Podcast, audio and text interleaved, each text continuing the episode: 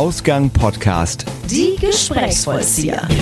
Willkommen zu einer neuen Folge der Kaffeetrinkenden Gesprächsvollzieher und das sage ich natürlich nicht einfach so, denn heute dreht sich unser Gespräch um das Getränk, das unter anderem aus 2,8 Milliarden To-Go-Bechern getrunken wird. Bis der Kaffee aber in unseren Tassen ankommt, legt er einen weiten Weg zurück. Ich bin Sebastian. Und ich bin Toni und wir haben heute zwei Gründer zu Gast, die es sich zur Aufgabe gemacht haben, dass unser Kaffee gut schmeckt, fair eingekauft und möglichst nachhaltig verkauft wird. Befreundet sind sie seit ihrer Schulzeit und jetzt auch Geschäftspartner. Wie sie auf die Idee kamen, den Kaffee zu ihrem täglichen Business zu machen, erzählen uns heute Christian und Tillmann. Herzlich willkommen. Dankeschön. Danke, hi. Hi.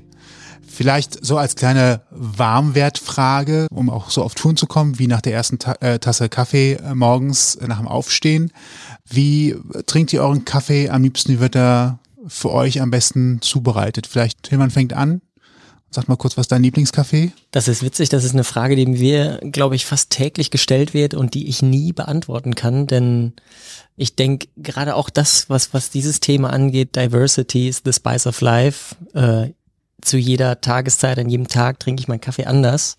Ich glaube, aktuell ist mein Favorit tatsächlich der Espresso, ganz klassisch, aber die Bohnen machen dann natürlich die Würze in dem äh, Fall, ja ja, tageszeitabhängig, würde ich bei mir sagen, auf jeden Fall. Also ich starte morgens ganz gerne mit einer Tasse Cappuccino oder einem schönen dunklen Filterkaffee. Das ist so für mich der, der Klassiker zum Einstieg. Aber sonst, wenn es so in den Tag reingeht und insbesondere dann, wenn wir auch anfangen, so ein bisschen zu experimentieren, dann darf es auch durchaus mal exotischer werden, würde ich sagen.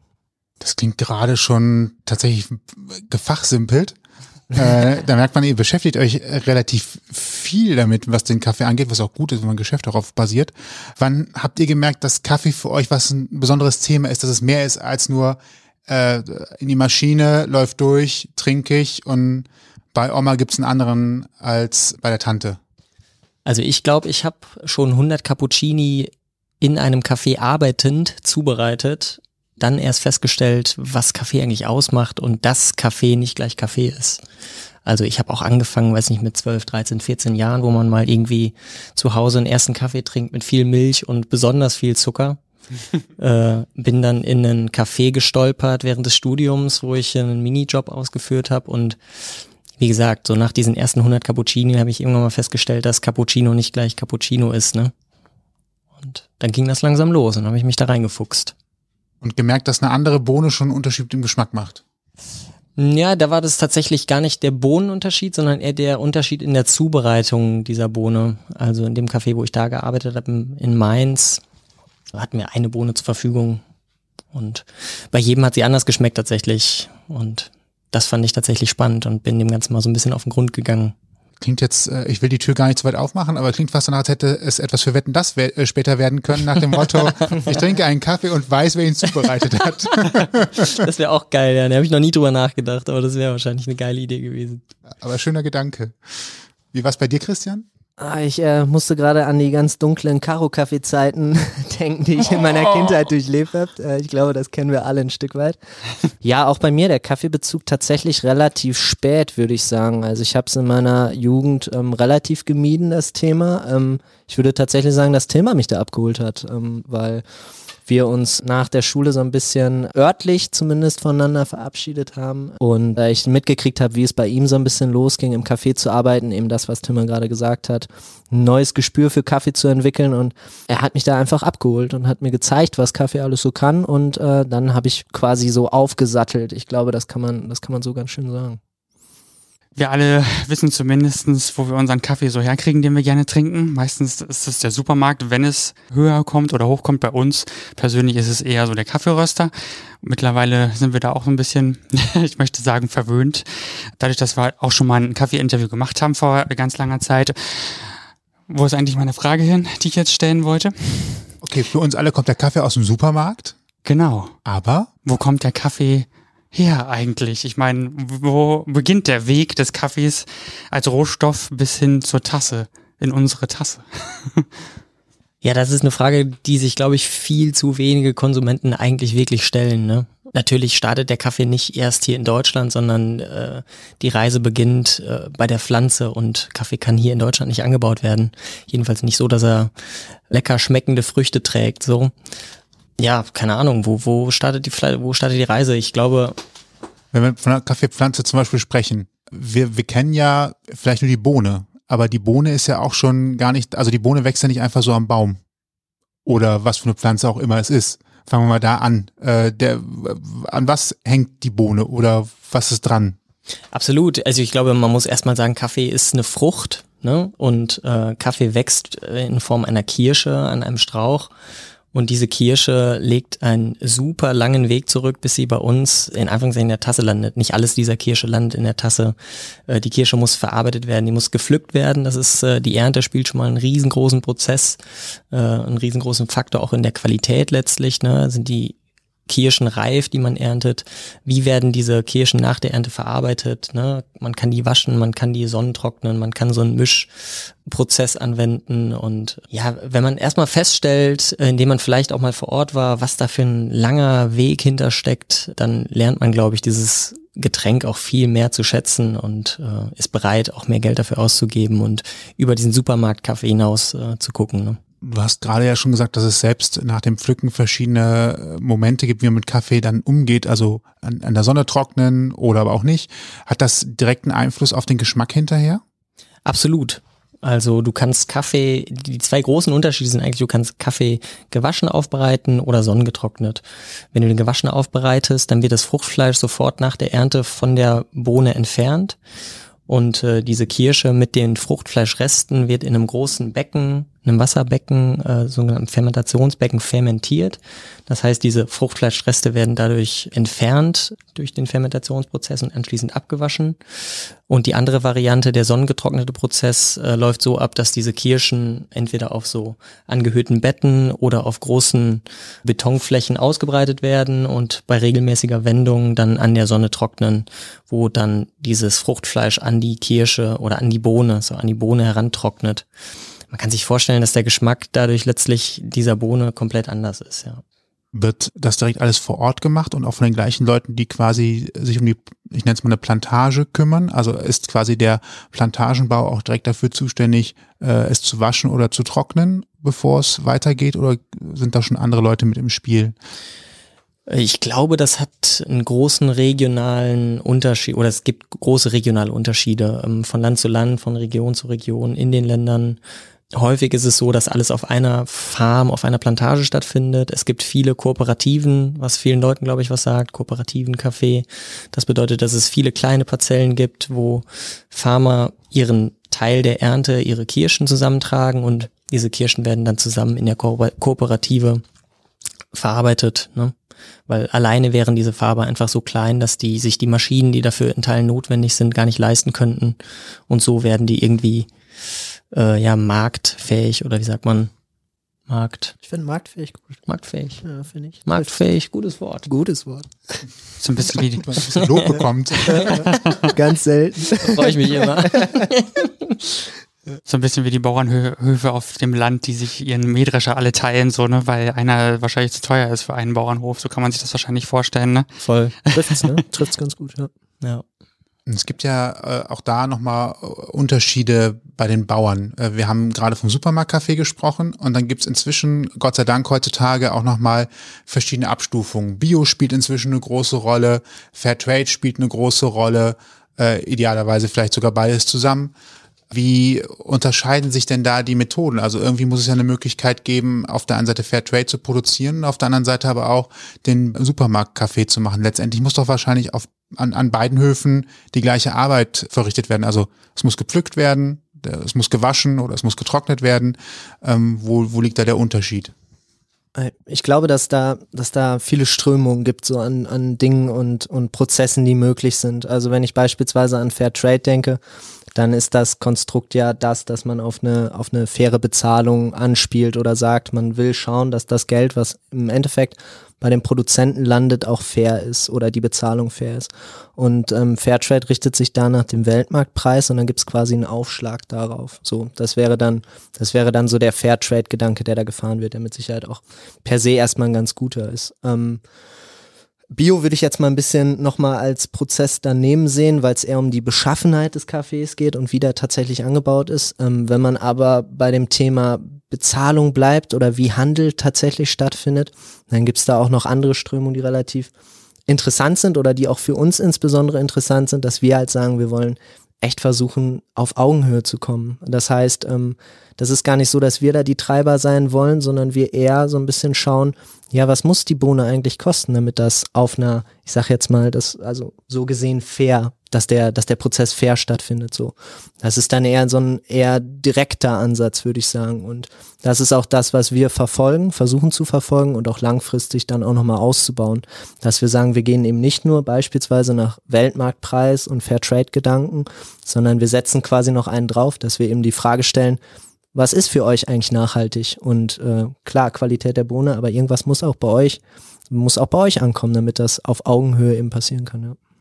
Das heißt letztendlich sogar, wenn ich es überspitzt darstelle, wenn der Weltmarktpreis gerade besonders tief wäre, weil gerade ein Überangebot zum Beispiel existiert, würdet ihr sagen, ne, wir gehen mit dem Preis deswegen nicht runter, weil dadurch, äh, die, die Arbeit ist ja deswegen nicht schneller getan, nur weil der Weltmarktpreis sinkt. Das heißt, der Aufwand ist ja der gleiche geblieben. Ihr versucht also quasi einen Festpreis zu machen, der nach aktuellen Maßstäben der ist, um ein Auskommen zu haben, ein, ein gutes, also was heißt gutes, ein, eins, von dem man auch leben kann. Äh, absolute Punktlandung. Also ähm, wenn man sich, glaube ich, die Preiskurve für Kaffee so auf dem Weltmarkt mal anguckt, dann sehen wir den Effekt auch teilweise. Oder das ist das, was wir für uns ausgemacht haben, dass wir eben sagen, auch dieser Fairtrade-Gedanke, der ein super Gedanke ist, greift für uns nicht in dem Maße, wie wir das gerne hätten. Dass wir sagen, der Weltmarktpreis ist teilweise so, so weit unten oder ist noch so weit unten, dass wir sagen, nee, wir gehen einfach einen Schritt weiter. Also uns reicht das so gesehen nicht. Ich glaube, das, das trifft es ganz gut so, ja.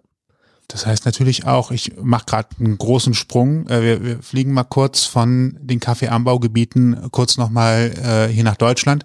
Das heißt natürlich auch, dass ich die Konsumenten dazu bringen muss, denen zu erklären, äh, wo der Unterschied natürlich auch liegt in der, in der Preiskurve zwischen dem, was man im Supermarkt kaufen kann und dem, was man was man bei euch bekommt. Wie funktioniert das? Klappt das? Gibt es da ein, ein Verständnis für, warum Kaffee durchaus auch mal mehr kosten kann als das Pfund für 3,49 Euro im Sonderangebot?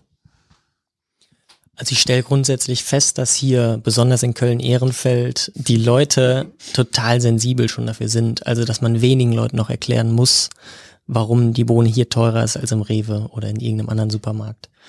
Ähm, das macht uns die Arbeit hier natürlich viel einfacher und gleichzeitig sehen wir, dass wir noch mehr Aufklärungsarbeit schaffen müssen, um äh, ja auch einen größeren, größeren Markt damit zu erreichen. Und das sind nicht nur wir, sondern es sind alle kleinen Röster oder Röster, die einen ähnlichen Ansatz haben. Und ich glaube, wir sollten uns auch mit allen Röstern da äh, zusammen sehen auf einer Seite gegen eben diesen großen Massenmarkt. Äh, ne? Gibt es da eigentlich neben der äh, der Korrelation zum Weltmarktpreis noch weitere Merkmale für Fairtrade, die, die quasi dafür sorgen, man sagen kann, hier, das ist ein Fairtrade-Café, hat das was mit äh, Anbaubedingungen vor Ort zu tun, äh, wie mit Menschen umgegangen wird oder ähnliches. Gibt es da auch solche Regeln und sind die irgendwo eigentlich festgelegt? Also eine Antwort ist für mich das ganze Thema Transparenz. Also wie weit kann ich eigentlich den Weg des Kaffees auch zurückverfolgen in den Ursprung? So, also wenn ich wenn ich jetzt an an uns denke und das was wir machen, wir wir können die Bohne schon auf die Farm zurückverfolgen oder wir wissen, wo die angebaut wurde und wo die eigentlich herkommt und über wen wir das bezogen haben. Und ich glaube, das ist durchaus ein Sachverhalt, der teilweise im, im Supermarkt in der Form vielleicht nicht so bewusst oder bekannt ist. Und die Karte wird auch, auch nicht zwingend immer gespielt. Das heißt, ähm, das ist so ein bisschen das, das Pfund, was ich wieder bei unserem Ansatz sehen würde, dass man einfach versucht, Transparenz zu schaffen und zu sagen, ähm, ja, wir, wir können die Wege gerne zurückverfolgen und wir können die Schritte auch zurückmachen und dann wissen wir, wo es eigentlich tatsächlich herkommt. Und ich glaube, ohne diese Transparenz könnte man auch nicht sicherstellen, dass die Arbeitsbedingungen beispielsweise im Ursprung richtig sind oder dass die, die Menschen, die dort arbeiten und auch durchaus hart arbeiten, ähm, gerecht dafür entlohnt werden. So, also dementsprechend würde ich da, glaube ich, immer stark auf das Thema Transparenz gehen. Ja. Heißt für euch, ihr könnt wirklich sagen, das kommt also man muss jetzt nicht genau den Quadratmeter sagen, aber das kommt jetzt hier von einer Plantage oder einer Kooperative ich, mir fällt jetzt gerade kein Ort ein, kann vielleicht nochmal gleich drauf kommen, woher kommt Kaffee eigentlich, aber Guatemala sagt man ja zum Beispiel relativ häufig, taucht ja auch auf, ich kenne auch die Spots der 80er. Und äh, also zum Beispiel, daher könntet ihr sagen, das kommt aus einer Region in dem Land an der Stelle. Das heißt, ihr habt da eine, eine Übersicht über die Wege, die der Kaffee zurückgelegt hat. Genau, also unser Ansatz ist, dass wir das nicht nur zum Land und auch nicht nur zum, zur Region, sondern sogar bis zur Farm zurückverfolgen und meist auch die Produzenten auf der Farm kennen. Ähm, die Vision ist, dass wir sogar selber dort waren und die Produzenten persönlich kennengelernt haben. Das ist jetzt in unserer kurzen Geschichte noch nicht möglich bei allen äh, umzusetzen. In Guatemala haben wir das, habe ich das gemacht, bin äh, hingereist äh, direkt nach dem Studium und habe mit einem Prof dort die ganzen Produzenten besucht oder die Farms, die Kooperative letztlich. Ne? Ähm, das ist unsere große Vision, auch die anderen kennenzulernen und da noch mehr Transparenz zu schaffen letztlich. Wenn ich jetzt gerade zum Beispiel an unsere, an unsere brasilianischen Freunde zum Beispiel nochmal denke, ähm, die wir in Berlin quasi kennengelernt haben auf einer Messe, die äh, Luis und Niklas von Okafi, ähm, so, da sind schon teilweise auch persönliche Kontakte, die da entstanden sind. Ähm, ich wir können das nicht für jeden Café so auf diese komplett persönliche Ebene ziehen, aber wir wollen da auf jeden Fall hin. Wann haben wir beiden angefangen? Im Juli 2019. Das heißt, wir sind auch tatsächlich noch relativ frisch geschlüpft. Und es ist durchaus ein Ziel für uns oder es ist das Ziel für uns eigentlich, ähm, da auch in einem direkten Kontakt zu treten. Das heißt, auch mal hinzufahren, sich das anzuschauen, mit den Leuten in Kontakt zu kommen, mit den Leuten zu reden, so wie Tillmann das gemacht hat. Ich glaube, wie vielen anderen Menschen auch, hat uns das Corona-Jahr da durchaus einen Strich durch die Rechnung gemacht. Nichtsdestotrotz ist es ein Ziel, was wir auf jeden Fall weiter verfolgen wollen. Ich glaube auch, dass das so ein schöner, nachhaltiger, langfristiger Ansatz für uns ist. Ja. Ohne solche Kontakte ist es ja wahrscheinlich auch eher schwierig dann äh, zu gewährleisten, dass die Fairness auch weiterhin irgendwie trägt und stattfindet und, und dass die Leute eben auch das Geld bekommen, was ihnen zusteht und, und was sie sich quasi erarbeitet haben. Denn, naja, wir befinden uns ja hier schon in so einem, in so einer Luxussituation, dass große Teile der Gesellschaft gar nicht in Frage stellen, wo kommt das her und wie lange braucht das, bis das hier ist und, und was kostet das im Endeffekt im Einkauf, beziehungsweise warum kostet ein Kaffee jetzt 3,50 Euro und nicht 1,20 oder so am Kiosk. Ich glaube halt auch, dass da unheimlich viel noch zu, zu leisten ist. Ne? Und klar, ihr habt jetzt äh, Gott sei Dank die Kontakte zumindest nach Guatemala und nach Brasilien und das hat ja nicht jeder. Ne? Und ich glaube, dass es noch auch ein gutes, ein gutes Ziel ist, da noch wesentlich mehr quasi an Kontakten herzustellen. Auch für andere Leute, ähm, die nur konsumieren in dem Sinne. Ne? Woher kommt denn Kaffee? Gibt es eine einfache Regel, die man sagen kann? Also Regenwald gibt es rund um den Äquator. Genau, ja. das, das trifft tatsächlich ziemlich auf den Punkt. Also man spricht vom Kaffeegürtel, ne, um den Äquator. Es sind so knapp 23 Grad nördlich und südlich äh, des Äquators, wo Kaffees wächst, mit ein paar Ausnahmen, denn letztlich geht's um klimatische Bedingungen einfach. Ne? Ähm, es gibt so ein paar Ausnahmen, die betreffen Inseln, ob es jetzt Hawaii ist, die Galapagos-Inseln und so. Ne? Da herrscht durch die kalten Strömungen dieser der Ozeane drumherum perfektes Klima, perfekte Bedingungen, um, um Kaffee dort anzubauen. Hast du Geografie studiert? Ach, tatsächlich, ja doch, passt. Ja, man. Praktisch. Hört man das raus? Hört man raus, ja. Ah, Überraschung. Kurze, kurzer Vergleich dazu. Tomaten baut man auch gerne in Gewächshäusern an. In den Niederlanden, Spanien hat ganze Plantagen, auch wo im Winter Tomaten geerntet werden. Ist das mit Kaffee nicht so einfach möglich? Braucht er richtig viel direkte Sonne? Kaffee braucht keine direkte Sonne. Die Frage kann ich sofort beantworten. Kaffee ist eine, eine Halbschattenpflanze tatsächlich. Ich habe mir auch mal Gedanken gemacht über dieses Thema Gewächshaus, Kaffee und kann man Kaffee nicht auch in Deutschland anbauen? Fand das irgendwie ein spannendes Thema. Ich glaube tatsächlich, ich weiß es nicht, also ich habe da keine parate Antwort zu. Ich glaube, es hängt oder scheitert am größten Teil äh, daran, dass es einfach zu teuer wäre, es hier zu produzieren. Also Sonst hätte es wahrscheinlich auch schon jemand gemacht tatsächlich, ne? Weil Tomaten wachsen ja auch äh, ja. in Gewächshäusern rund äh, das ganze Jahr über. Ja. Und die meisten wissen aber trotzdem am besten schmecken sie natürlich letztendlich, äh, wenn sie von der Sonne verwöhnt worden sind. Und die anderen sind manchmal etwas sehr wässrig. Hab das stimmt. Ja. Ich bin im Kochthema nicht so tief drin. Nun, wir sprechen ja heute nicht über Tomatenanbau, ne? Das stimmt, ja.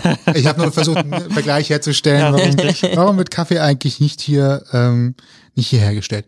Wie sorgt ihr eigentlich dafür, dass konkret euer Kaffee von den Plantagen, mit denen ihr im Kontakt seid, zu euch kommt? Ich hätte jetzt eigentlich fast gedacht, es gibt so, ja, wir hatten eben schon Weltmarktpreise, das heißt, es gibt da irgendwo Hamburg war, glaube ich, präsentiert dafür, Kaffee-Umschlagsplatz zu sein. Ich glaube sogar für Europa.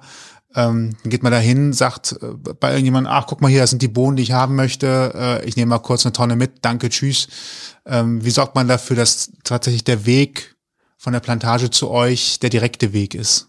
Hat man da direkte Lieferanten, der DHL-Bote in Guatemala wird einfach gesattelt und schickt es dann rüber? Oder wie muss ich mir das vorstellen? Ist ja doch ein bisschen größer das Paket dann wahrscheinlich. Ja, absolut. ähm, ich glaube, auch da gibt's wieder unterschiedliche Antworten auf die Frage oder es gibt unterschiedliche Konstrukte, wie man Kaffee beziehen kann. Teilweise, wenn wir beispielsweise mit den, mit den Kaffeebauern direkt sprechen, dann ist es so, dass sie durchaus auch in Hamburg mal was liegen haben oder so oder da ein Kontingent besteht, von dem wir ähm, von dem wir abrufen können. Das wäre das wäre ein Weg. Teilweise schließt man sich auch durchaus mal mit Röstereien zusammen und sagt, ey, wir finden die Bohne irgendwie gut, sollen wir uns zusammentun und bestellen einfach mehr davon. Ähm, also da gibt's auch unterschiedlichste Wege. Wir sind so gesehen auch wieder noch zu klein, um den ganzen logistischen Weg alleine abzuwickeln. Das heißt, wir brauchen da durchaus auch nochmal Hilfe, sei es von irgendwelchen ähm, Speditionen oder ähm, dass wir uns zusammentun mit anderen Röstereien oder eben in Hamburg direkt zugreifen. Ja, ich glaube, das, das sind so die Wege, die möglich sind oder die, die wir zumindest im Moment nutzen, ja. Bei euch im Laden liegen ja tatsächlich auch so Kaffeesäcke, wie man die auch, weiß ich nicht, auch schon mal in der Werbung gesehen hat oder tatsächlich selbst im Laden kommen die, kommt der Kaffee tatsächlich auch so an bei euch oder ist das nur Deko? Nee, das ist nur Deko. ja, genau. Eigentlich ist alles nur Fake. Alles Ja. nur Steine, Steine sind da drin. Nee, das ist, genauso kommt der Kaffee an bei uns. Also es sind 60 beziehungsweise aus Guatemala und Ecuador 69 Kilogramm Säcke, die mittlerweile, wenn man sich den Weltmarkt betrachtet, auch gar nicht mehr den größten Teil dieser dieses ganzen Exportes ausmachen, sondern durch so riesen äh, Weltmarktgeschichten äh, und Großimporteure sind es eigentlich gar nicht mehr die kleinen Säcke, sondern äh, ein Tonnen Bags oder sogar einfach Bulkladungen. Das heißt, ein ganzer Container wird einfach vollgeladen mit Kaffee so, ne?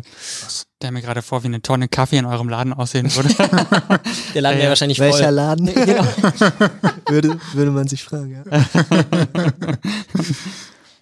Wie seid ihr eigentlich auf die Idee gekommen, äh, ins Kaffeegeschäft einzusteigen? Das ist ja jetzt nicht so das Naheliegende, dass man halt so sagt, ach ja, keine Ahnung, was ich morgen mache. Ich glaube, ich fange mit dem Kaffee an. Zumal ja nicht die Ersten seid, die die Idee hatten, ne? Das stimmt. Was? Habe ich gehört irgendwo.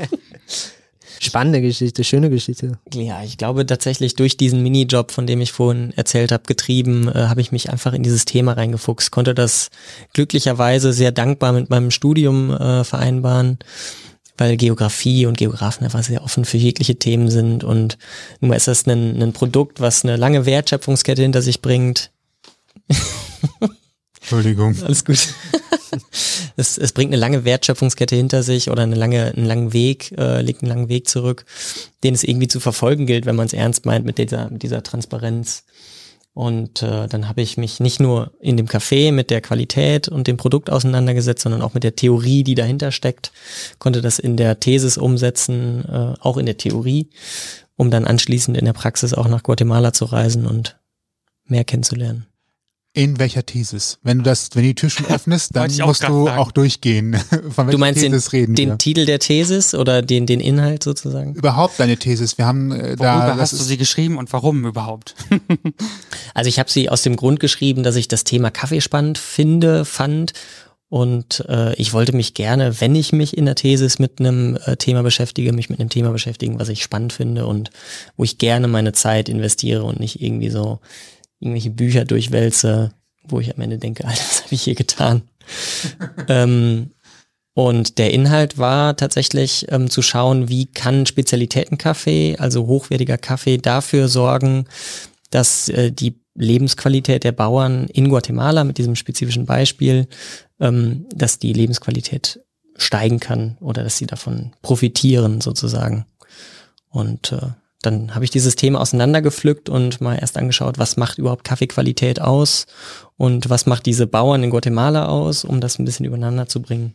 und bist dann auch einfach mal rübergeflogen. Einfach mal so rübergeflogen. Wie man das so macht für eine Bachelor, Bachelorarbeit. Das war eine Bachelorarbeit. Ja, sehr schön. Also das war, man hat ja auch gerade sowieso genug Geld, um mal, um mal kurz hinzufliegen und macht Google die. Adresse gesucht, geklingelt und gesagt, hier bin ich. So ungefähr. Das Geld habe ich mir erarbeitet in dem Café tatsächlich. Oh ja, Café. Café für Café sozusagen. Die, der rote Faden. Das ist schön, wie er sich spinnt durch die Geschichte. und wie findet man dann so eine Plantage? Also natürlich, man kann einfach hinfahren, irgendwo wird schon in dem Land, das davon lebt, dass Kaffee angebaut wird, irgendeine finden, aber guckt man sich da vorher schon mal welche an und sagt, da möchte ich jetzt hin? Ich glaube, wenn man wirklich bedacht ist, Qualität zu finden, dann muss man sich vorher damit auseinandersetzen. Ich hatte das große Glück, dass ich einen Professor kennengelernt habe während meiner Thesis, der Kaffee dort importiert aus Guatemala und wahnsinnig viele Kontakte gesammelt hat und viele soziale Projekte dort unterstützt seit vielen Jahren. Und äh, der hat mich so ein bisschen unter seine Fittiche genommen und gesagt, äh, ich lade dich ein, jetzt hier, ich glaube zehn Tage waren's, äh, mit mir rumzureisen und eben diese Projekte und Kontakte dort zu zeigen. Wovon tatsächlich auch ein Kontakt entstanden ist jetzt, von dem wir den Kaffee importieren. Ja, eine Kooperative. Da muss man auch schon mega Glück haben, dass man da jemanden hat, der einen auch so fördert, oder? Voll. Ja, mega. Also Glück und ich, gleichzeitig glaube ich, dieses Thema Glück, äh, man muss auch offen sein, dieses Glück dann anzunehmen in den Momenten, wo es kommt, ne?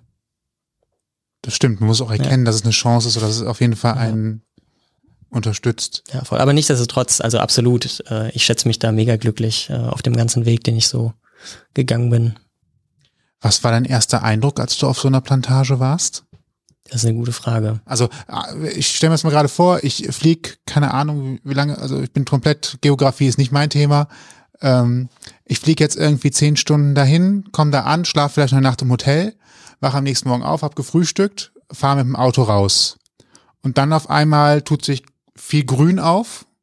Mhm. Oder wie muss ich mir das vorstellen? Oder bin in der Hügellandschaft oder? Da in Guatemala war es tatsächlich so, ähm, mega viel Grün sowieso überall die Wege, die man da zurücklegt, sind äh, super holprig. man fährt da nicht einfach über irgendwelche Landstraßen, sondern äh, man braucht schon Geländewagen, um an diese abgelegenen Orte da von den Plantagen der Kooperativen zu kommen.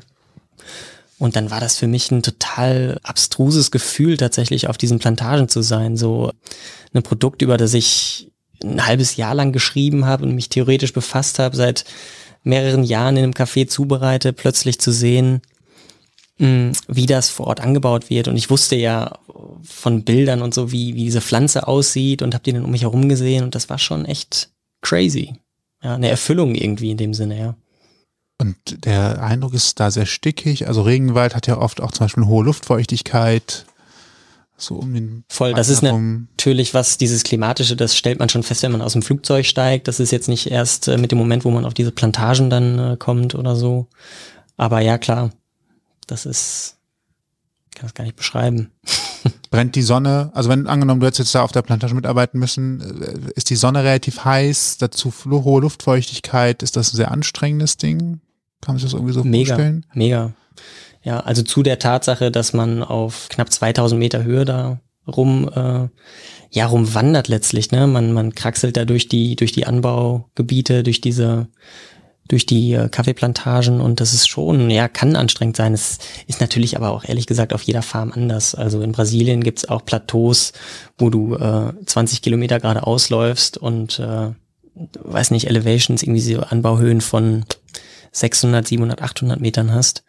Ich glaube, da ist das eine andere Nummer. Die Sonne, klar, die ballert volle Pulle, volle Pulle dort. Und dann hast du dort dich äh, mit den mit den Plantagenbauern unterhalten und bist auf die Idee gekommen, wie was könnte ich eigentlich tun oder was müsste ich dafür tun, wenn ich dir wenn ich von dir jetzt Kaffee beziehen möchte und habe dann gemeinsam einen Kaffee getrunken und Pläne gemacht. Nee, das war tatsächlich anders.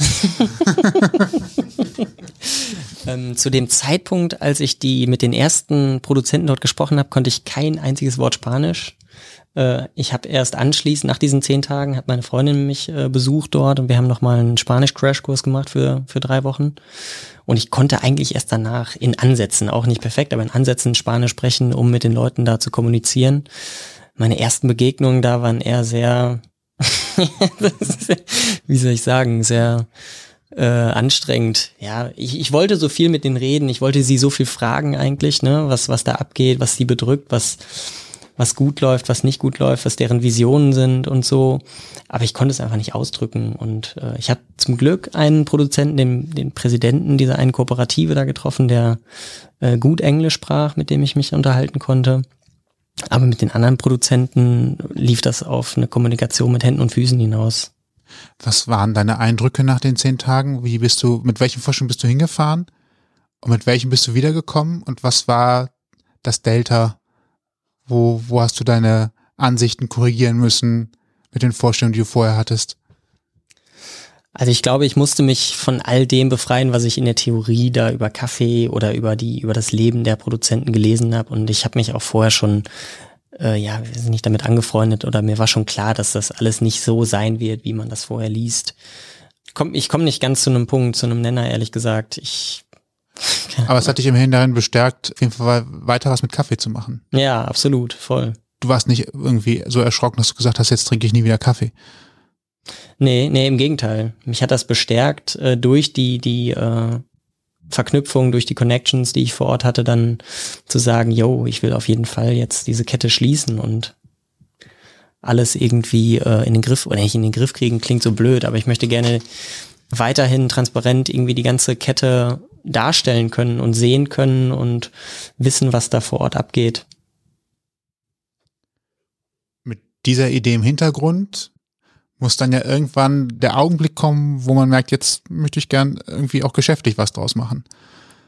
Wie, wann ist, ist dieser Gedanke gekommen? Wann wurde es so konkret, dass ihr zumindest zusammen darüber gesprochen habt und gesagt habt, ähm, lass uns das mal versuchen, wir, wir, wir starten da was. Das ist eine gute Frage. Wann kam dieser Gedanke auf? Es gibt den berühmten Bierabend. Ja, Oder es ist eine Bierautofahrt, ja, eine keine Bier ohne Bier. Bierautofahrt. Wir waren beide sehr betrunken. Ähm, nee, Drittes ist gefahren fürs Protokoll. ähm, nee, aber das, äh, also es ist schön gesagt eigentlich, weil meine Stimme überschlägt sich schon vor Freude. ähm, nee, aber ungefähr war es so ein Moment. Also ich glaube, wir kennen uns ja seit, äh, boah, weiß ich nicht wie viele Jahren, kann man kaum erzählen, obwohl wir noch relativ jung sind. Schnapsideen hatten wir immer schon, dass wir immer mal irgendwie gesagt haben, komm, wir starten mal mit irgendeinem Quatsch durch oder wäre das nicht witzig.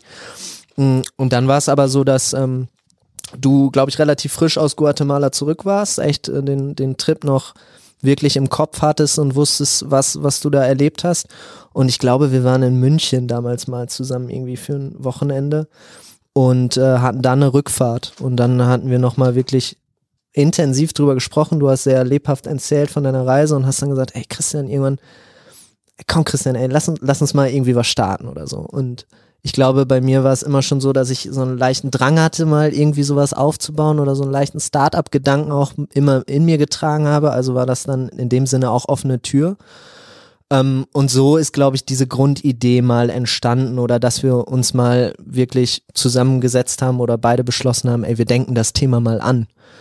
Und äh, sind dann in der Folge in Urlaub gemeinsam mal gefahren, wenn ich es richtig habe. Das war dann irgendwann, kriege ich jetzt vom Datum nicht mehr auf die Kette.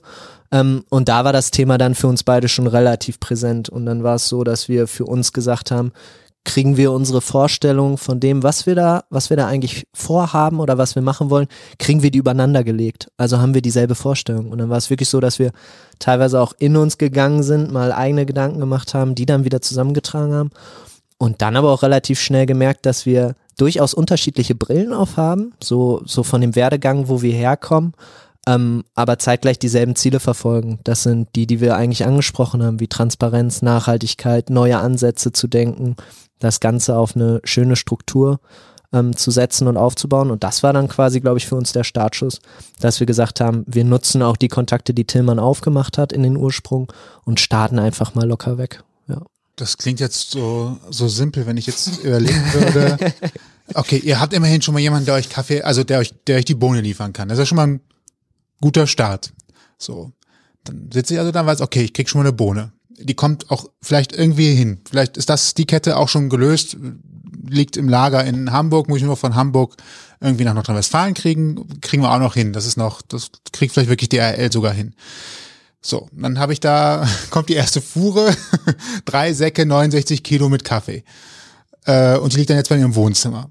Und denkst du ja eigentlich, wie, wie mache ich jetzt mit dem Business hier so weiter? Also irgendwie, da, da muss ja noch was passieren mit der Bohne oder kommt der schon geröstet hier an? Ich, ich glaube, wir beide haben da, da haben wir te teilweise wieder unterschiedlich, sind ein bisschen rangegangen. Ich glaube, ich hätte noch länger irgendwie geplant oder mir den Kopf zerbrochen über bestimmte Prozesse und wie wir Sachen aufsetzen. Und heute bin ich absolut dankbar dafür, dass, dass du, dass Tillmann irgendwann einfach gesagt hat, so komm, wir legen jetzt mal los. So. Und dann waren halt wirklich die ersten Säcke da und dann haben wir eigentlich relativ einfach gedacht, so wenn ich jetzt zurückschaue, irgendwie, wir haben geguckt, wir brauchen, wir brauchen Tüten, wir müssen es verpacken, wir machen irgendwie ein Etikett. Ich glaube, wir haben angefangen mit so einem kleinen Papier, Papierclip, äh, den wir noch draufgesetzt haben, ähm, sind dann losgezogen, haben die ersten Kilo geröstet und dann angefangen, das äh, Zeug zu verkaufen. Also es ist ja, jetzt, wenn ich so ein bisschen zurückgucke, war schon witzig, wie, wie einfach und so ein bisschen aus der Hüfte geschossen das wohl war. Ähm, wir waren in einer super glücklichen und dankbaren Situation, muss man schon sagen. Ich habe in der Rösterei gearbeitet mhm. und äh, ich habe gesehen in der Rösterei, das ist ja auch eine sehr kleine Rösterei, eine sehr junge Rösterei, ähm, wo ich gesehen habe, dass viele andere Röster dort sich einmieten und ihr Ding machen und ich gedacht habe, jo, das ist ja hier dann äh, eine super Situation und äh, einfach mal angefragt, ob das auch für uns eine Möglichkeit ist, ne? Und das stand uns dann offen und dann habe ich diese Lücke eben dann für uns genutzt und gesagt, jo, dann, dann machen wir das Ding da draus. Ähm, mit gleichzeitig einem super hohen Anspruch an die Qualität. Also ich habe mich irgendwie ja, wie gesagt, seit, seit Jahren dann mit Kaffee beschäftigt und ähm, die Qualität sollte schon irgendwie passen. Das sollte nicht einfach irgendwie ein Brenner geschmissen werden und aus grünen, äh, aus grünen Bohnen braune Bohnen irgendwie zu machen, sondern ähm, das kam schon dazu, aber ich glaube, diese glückliche Situation darf man nie verdenken, wenn, wenn wir diesen Start auch da betrachten, dass wir uns letztlich in der Rösterei, auch in der bestehenden Rösterei äh, ausprobieren konnten, wie was jetzt immer noch der Fall ist. Ne? Wir mieten uns jetzt auch noch in der bestehenden Rösterei ein. Das ist schon super. Und und? Die, die, die, äh, diesen Prozess des Röstens, den hat man euch sofort erklärt oder habt ihr euch da langsam rangetastet? Also das heißt, dann gibt's halt die ersten fünf äh, kleinen Mengen, die man geröstet hat, die sind dann halt einfach wahrscheinlich hm, noch nicht so das Ergebnis, was man sich wünscht und sagt man, okay, da muss ich nochmal dran feilen. Oder hattet ihr direkt jemanden daneben stehen, der gesagt hat, das muss man genau so machen? Wie ist da der Prozess? Also letztlich gibt's verschiedene Röstphilosophien. Ne? Ähm, man kann nach Gefühl rösten oder eben man nimmt das Ganze ein bisschen genauer und ja, irgendwie ein bisschen wissenschaftlich. Also letztlich kannst du verschiedene Temperaturkurven verfolgen und ähm, auf einem Monitor schauen, wie sich Temperaturen entwickeln und danach rösten und gucken, dass man das Ganze eben auch reproduziert und nicht nur so über den Daumen äh, schaut, dass man ungefähr das Produkt vom, vom Vortag auch wieder durch den Röster haut und äh, ich habe das letztlich erstmal viel durch Literatur gelernt, also ähm, durch Literatur gelernt klingt so klingt blöd, aber letztlich habe ich viele Bücher gelesen, um zu gucken, wie funktioniert das Rösten, was passiert ähm, physikalisch und chemisch mit den Bohnen. Aber das größte Ding war letztlich wirklich am Röster zu stehen und die Bohnen einfach mal durch den Röster zu hauen. Und das war eine, eine glückliche, glückliche Situation, nicht blind raus unsere Bohnen dann äh, zu rösten, sondern auf die Erfahrung von einem Röster irgendwie zu blicken und mit ihm im Nacken erstmal verschiedene Profile auszuprobieren und, und, und durchzurösten. Und daran zu lernen. Wenn ich, wenn ich jetzt so drüber nachdenke, also es waren ja, es war ja nicht nur der Ort, wo wir rösten konnten oder dass uns die Chance gegeben wurde zu rösten, sondern auch ganz viele weitere Dinge so in der Gründungsphase, wo uns Leute und oftmals auch Freunde und Bekannte einfach sehr helfend unter die Arme gegriffen haben, um sei es irgendwie, ich denke dran, wir, wir mussten irgendwann mal die ersten Designs entwerfen, so, was packen wir eigentlich auf die Tüten und was stellen wir uns da vor? Und dann äh, war es deine Cousine, die gesagt hat, klar, ich helfe da, also ich, ich mache euch da irgendwie die ersten Tierchen fertig und äh, die haben wir dann äh, da drauf gemacht, ähm, bei der Gründung irgendwelche befreundeten Anwälte oder so. Also das kam ganz viel auch aus Freunde und Familie, die relativ frühzeitig gesagt haben, ey Jungs, das ist eine super Idee und ähm, ich glaube, da, das ist auch wieder ein weiterer Punkt, wo wir uns in, oder viele weitere Punkte, wo wir uns auch glücklich schätzen können, dass wir da so den Support gekriegt haben. Sonst wären wir definitiv nicht so schnell so gut gestartet. Ja. Ja, diese, diese T-Idee, die wir dann weiterverfolgt haben, die Verknüpfung von Johanna dann bekommen haben mit den Illustrationen und dann daraus diese Namensgebung letztlich über ja, Patrick ja. Äh, zu bekommen und so weiter. Also, ja, wie Christian schon sagt, viele, viele glückliche Fügung und Fügung. So, ne? ja. Namensfindung ist, äh, finde ich, ein gutes Thema. Da, das ist, glaube ich, immer irgendwie das, so das Schwerste, habe ich das Gefühl. Also zumindest war es auch bei uns beim Podcast so, dass wir ewig gebraucht haben, mal einen Namen zu finden. Warum, warum Zoo und was, also ich meine, klar, dass Tiere was mit Zoo zu tun haben, das kann man sich natürlich vorstellen. Bei euch ist es ja so, nehme ich jetzt schon mal vorweg, dass eure Sorten ja immer einem Tier zugeordnet sind, aber woher kommt der Bezug? Was habt ihr euch dabei gedacht? Also wie du schon richtig sagst, die, die äh, Eigenschaften der Tiere sollen ein bisschen andeuten, was die Cafés äh, für Eigenschaften auch haben. Ne? Ähm, vom kräftigen Nashorn über das weiß nicht, wandelbare Chamäleon oder das äh, Faultier als entkoffinierten Kaffee, haben wir gedacht, oder haben nicht wir gedacht, sondern muss man ehrlicherweise sagen, hat der Patrick gesagt, ihr seid doch äh, mit diesen ganzen Tieren einfach ein Zoo. Äh, ne? ähm, ist ein cooler, knackiger Begriff, weltweit, wie sagt man? Bekannt. Bekannt, weltweit bekannt. Ja, so dich haben wir, haben wir uns das an der Stelle leicht gemacht. Ich glaube, wir haben uns mindestens drei, vier Monate super schwer getan. Äh, Aber hallo. wie wir dieses ganze Thema, dieses, diesem ganzen Baby einen Namen geben können. Ne?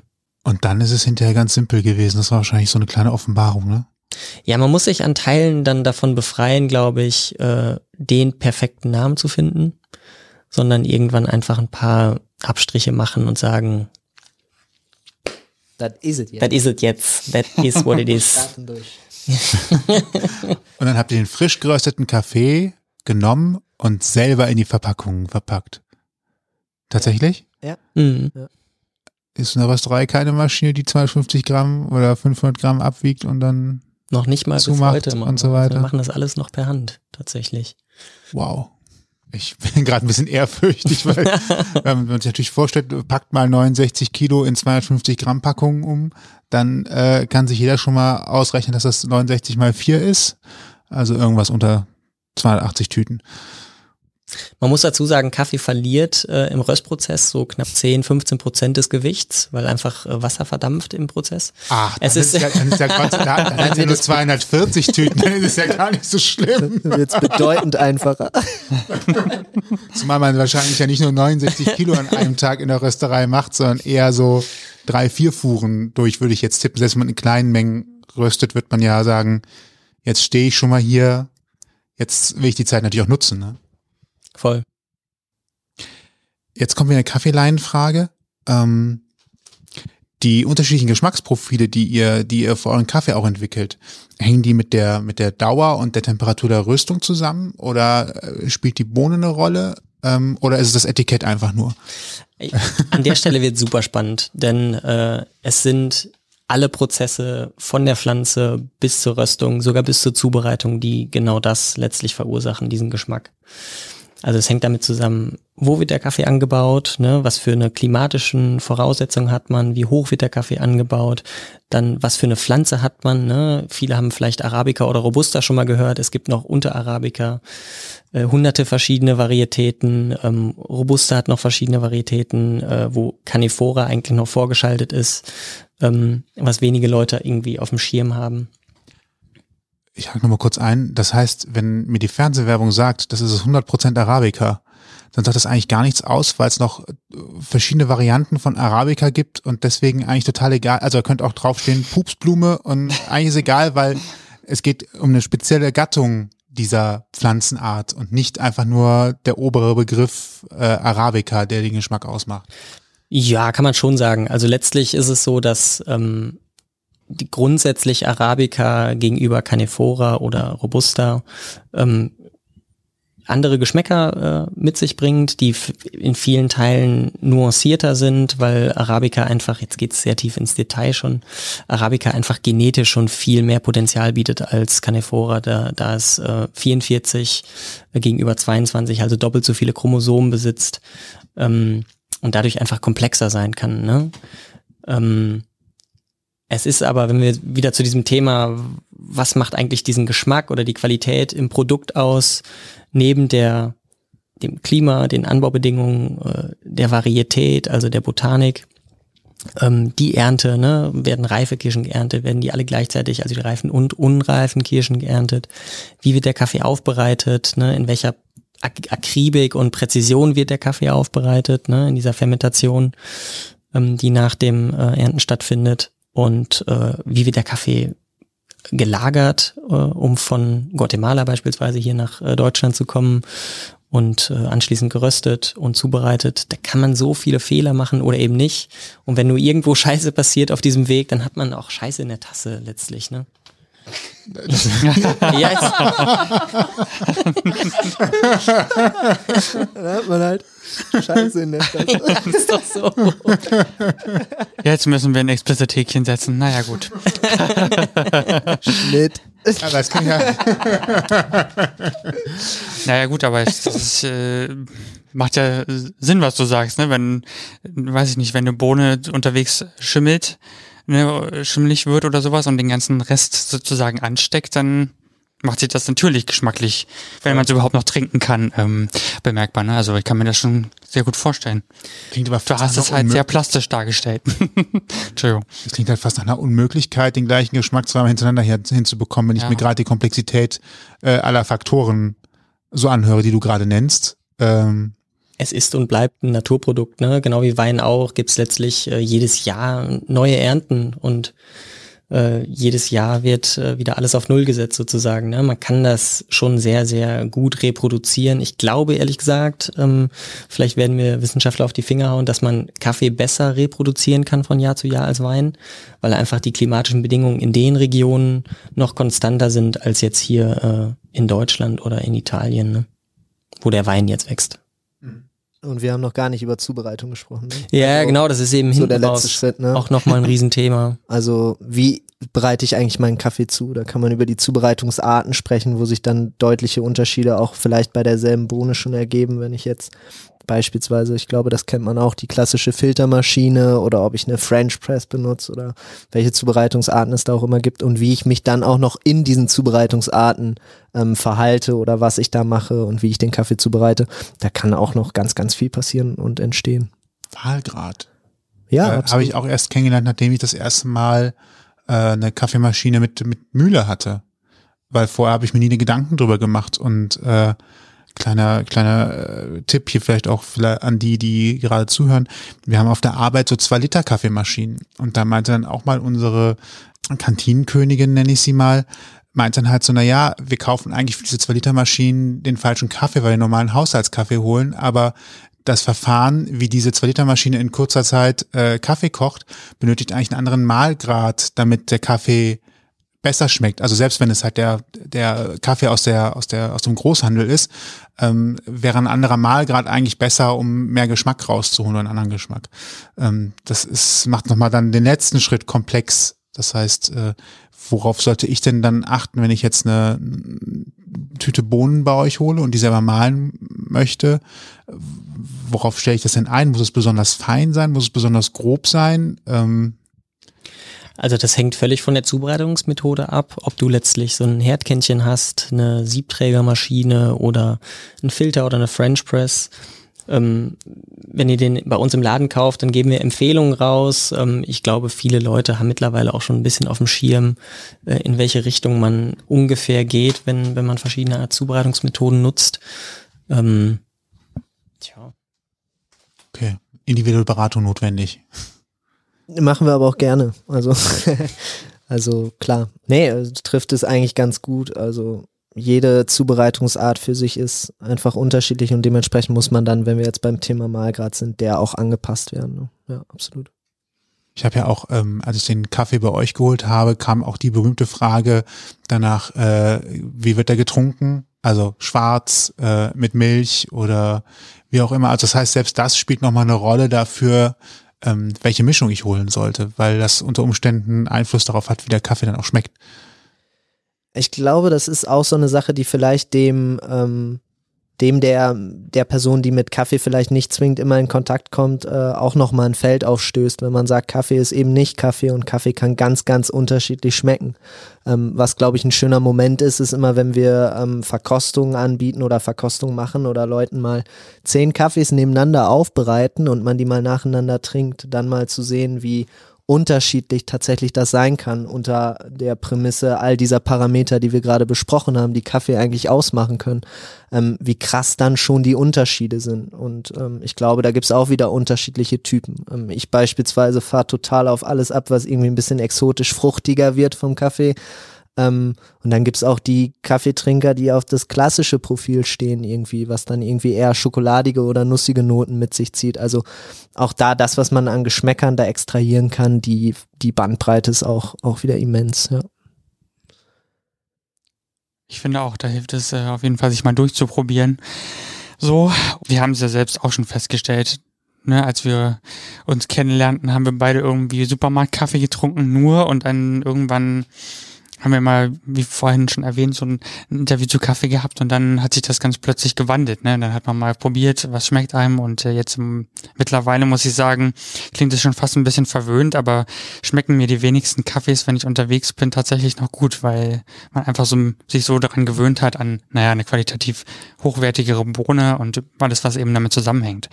Also da gibt's schon echt drastische Unterschiede, ne? Man wird ein bisschen versaut, wenn man Ja, auf. Qualität achtet. Aber ich finde es dann auch, also dann ist es mir auch wert, wirklich für ein ganzes Kilo dann vielleicht sogar mal 25 Euro zu, äh, auszugeben. Ne? Also dann weiß man eben auch, warum das so viel, so viel, ich mache Anführungsstriche, so viel kostet. Also nichts. Oder auch Man- 30, wollte ich sagen. Oder 30, ja. Man will ja auch keine Scheiße in der Tasse haben. Richtig. Ja, aber das merkt man halt schon. äh, also ich bin beim, beim Arbeitscafé inzwischen relativ, ja, ich, nicht wählerisch, aber man trinkt dann den vielleicht auch gar nicht mehr so gerne, äh, stellt man halt hinterher fest, ne? Weil man einfach so merkt, es kann auch anders schmecken, ähm, Mhm. so, ein, so ein Kaffee. Das macht dann schon viel aus.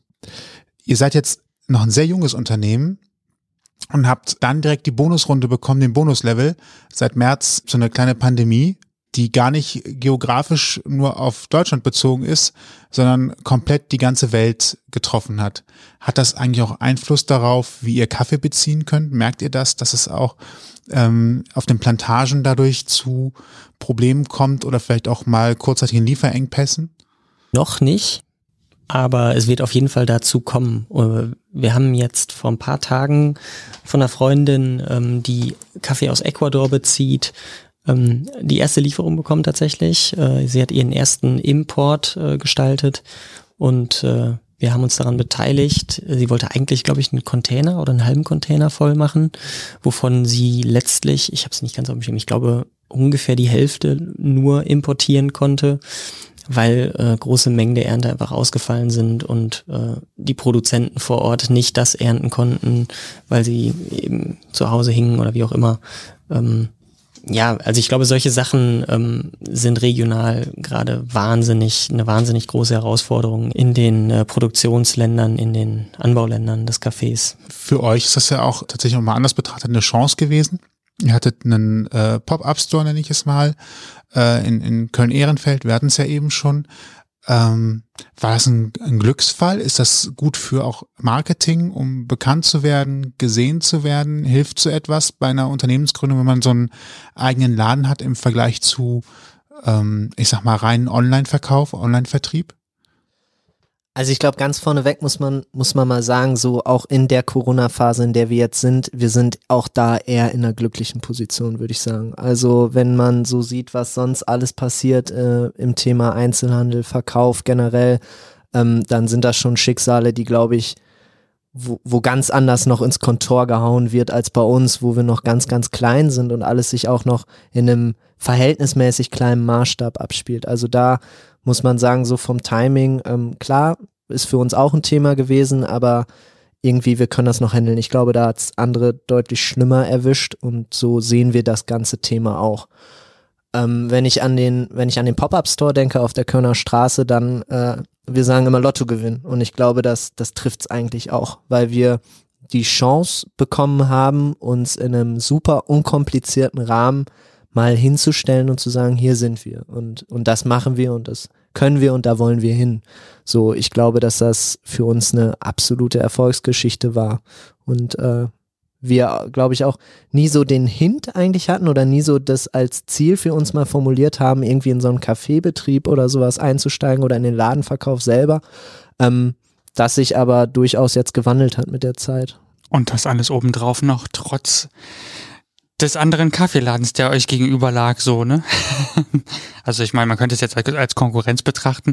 Habt Oder als ihr, Erweiterung. genau, habt ihr ja jetzt nicht äh, direkt als Konkurrenz gesehen, aber trotzdem, äh, ja, es ist ja auch ein Punkt, ne? So gesehen. Kaffee wird halt immer getrunken, kann man Ja, absolut. Sagen, ne? Genau, Kaffee mit unterschiedlichen äh, Einkaufs- äh, und Röstphilosophien letztlich, glaube ich, ne? Und ich glaube, alles hat seine, ja, seine Daseinsberechtigung und seine, seinen Markt auch, Ja, ganz einfach. klar. Ja. Ist ja auch eine schöne, Entschuldigung, ist ja auch ein schöner, äh, äh, Beweis dafür, dass man eben trotzdem auch meinetwegen wie, wie ihr Kaffee machen kann und äh, ohne den Gedanken, äh, das machen jetzt aber schon 50 andere um mich herum, ne? Also sich, ohne sich das jetzt zu zerreden und zu sagen, kann ich ja jetzt gar nicht mehr machen, weil Mhm. alle anderen sind ja schon da. Ich finde es ja auch tatsächlich schön, dass da zwei Qualitäts äh, Kaff- Kaffeeröstereien, Kaffeeanbieter äh, in der gleichen Ecke sind, ähm, weil ansonsten gibt's halt drumherum natürlich vor allen Dingen die in den äh, Bäckereien, in SB-Bäckereien und so weiter, die natürlich diesen schnellen Kaffee für, für 1,20 in einem großen Becher anbieten, aber der schmeckt halt tatsächlich auch dann anders als einer, der halt wirklich, wo sich mit Gedanken darüber gemacht hat, wie man ihn röstet. Das muss man ja auch einfach nochmal zusagen. Den Unterschied schmeckt man tatsächlich schon. Ähm, auch wenn ich am Anfang immer dachte, bevor ich mich mit dem Kaffee ein bisschen mehr auseinandergesetzt habe, Kaffee ist Kaffee, merkt man geschmacklich schon große Unterschiede. Aber wie gesagt, es hat alles seine Berechtigung. Es kann sich aber tatsächlich lohnen und wenn es nur für einen Sonntag ist, mal zu experimentieren was anderes äh, in die Kaffeemaschine zu tun.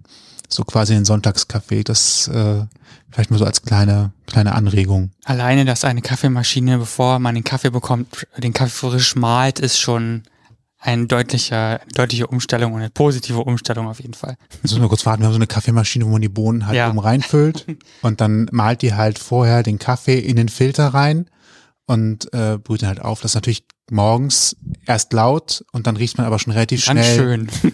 Dann riecht man aber relativ schnell den frisch gemahlenen äh, Kaffee durch die Wohnung. Das macht dann natürlich schon wieder vieles gut äh, an der Stelle. Kann man also durchaus empfehlen, äh, sowas zu machen. Oder selbst Handmalen. Gibt dann auch welche mit Ja, der stimmt. Handmühle. Ich habe tatsächlich festgestellt, dass es Freunde gibt, die die alte Handmühle von Oma quasi wieder reaktiviert haben und sich den Kaffee morgens selbst von Hand malen.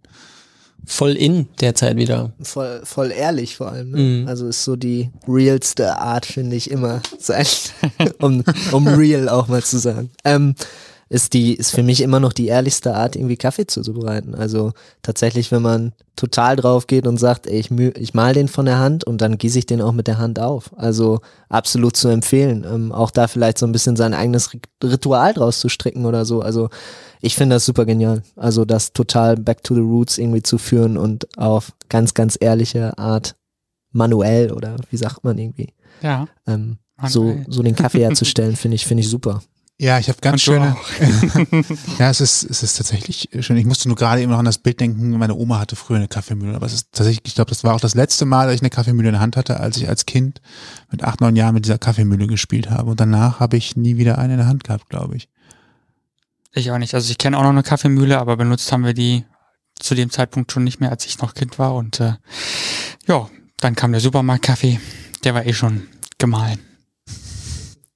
Das stimmt, ja. Eine schöne Frage, um das abzurunden, vollmundig zu machen sozusagen. Was macht Kaffee für euch besonders? Diversity is the spice of life. Also die, die, ähm, also die Komplexität des Produkts und diesen langen Weg, den der Kaffee eigentlich zurücklegt. Also ich glaube viele, und da liegt auch gerade in der Sensorik so eine, so eine Nähe zum, zum Produkt Wein. Ne? Es bestehen so viele Produktionsschritte, die beim Kaffee noch einen viel längeren äh, Weg zurücklegen als jetzt beim Wein hier, ähm, wo so viel schief gehen kann. Oder eben nicht, dass man nachher Scheiße oder eben nicht in der Tasse hat. Und ich finde gerade spannend, wenn dann alle, alle Schritte so laufen, wie man sich das vorstellt und man nachher ein gutes Produkt in der Tasse hat, wie geil das eigentlich ist. Ja, und was das für ein, ja, für ein Erfolg ist, ne? Das finde ich einfach grandios. Und wie, ja, wie, wie viel, also wie ich anfangs sagte, wie vielschichtig dieses Produkt auch sein soll, wie vielseitig das sein kann und wie anders. Ne, ob man jetzt einen kenianischen, gua- guatemaltekischen, einen indischen oder einen brasilianischen Kaffee trinkt, man kann jeden voneinander so krass unterscheiden. Da kommt die Zwischenfrage, woran? Ich glaube, ich habe noch nie, also ich hätte jetzt noch nie es, glaube ich, geschafft zu sagen, aus welcher Region kommt der Kaffee. Ist es die Säure, ist es Säure, ist es Süße, ist es herber? ein Zusammenspiel von genau diesen Noten eigentlich, ne? Also es ist Säure, Süße, Bitterkeit, die, die ähm, sensorisch eine große Rolle spielen und ähm, letztlich bringen alle klimatischen, geografischen Voraussetzungen andere, andere Geschmäcker mit sich. Ne? Und auch die Botanik. Also ein kenianischer Kaffee ist typisch dafür, sehr, sehr spritzige, saftige, säurehaltige Kaffees vorzubringen, während ein brasilianischer Kaffee in der Regel sehr nussig daherkommt, so, ne? Ich glaube, unabhängig von Kaffee als Kaffee oder was am Ende in der Tasse landet oder so, finde ich immer faszinierend eigentlich, wie viele Level das ganze Thema Kaffee auch haben kann, wie viele verschiedenen Ebenen im Sinne von ähm, beispielsweise Kultur. So, ich, wie wird Kaffee eigentlich getrunken in unterschiedlichen Ländern, wenn man da mal einfach so den Vergleich für sich anstellt, wie traditionelle Zubereitungsarten. Also das hat für mich eine ganz stark auch kulturelle Ebene. Ähm, ich glaube, man könnte sogar das Thema Politik sogar noch aufmachen oder äh, auch Nachhaltigkeit im Sinne von ähm, Klima und was da alles so reinspielt. Also ich glaube, ganz, ganz viele Themen kann man schön eigentlich am, am Beispiel Kaffee bearbeiten. Das finde ich eigentlich so faszinierend, dass man immer wieder eine neue Tür für sich aufstoßen kann ähm, und, und da sieht, wo, was man alles am Kaffee so ausmachen kann und auch wiederfindet an Themen, die einen so allgemein beschäftigen. Ja.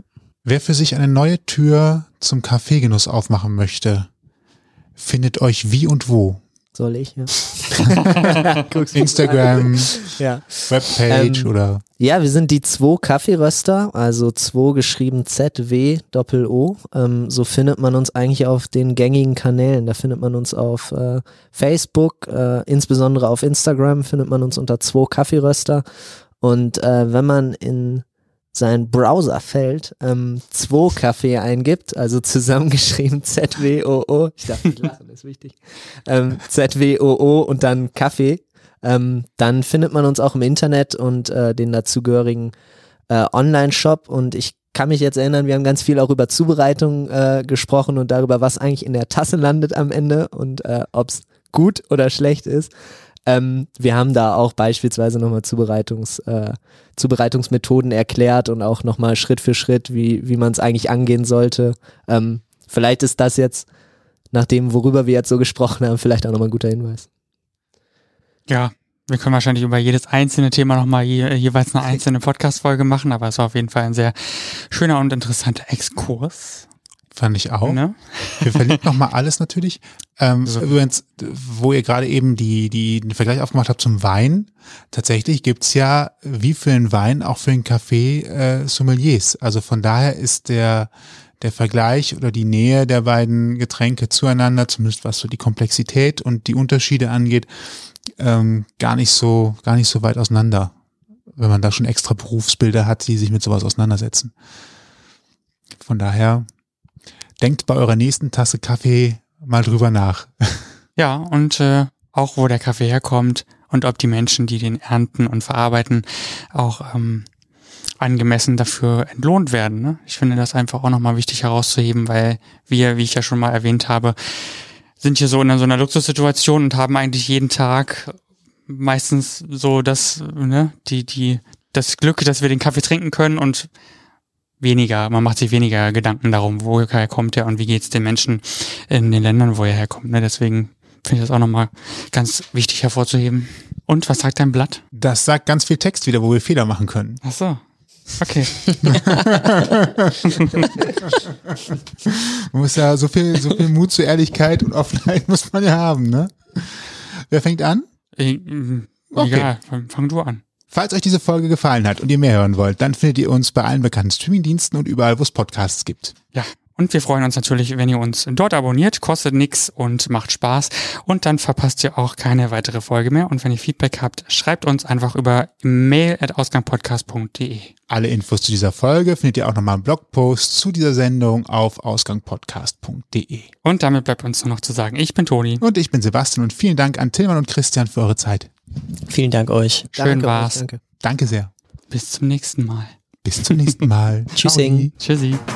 Ausgang Podcast Die Gesprächsvollzieher. Deine Interviewreihe mit Menschen, die spannende Geschichten erzählen. Mit deinen Gastgeber Sebastian und Toni. Kostenlos anhören auf www.ausgangpodcast.de. Folgt uns auf Instagram unter Ausgang Podcast.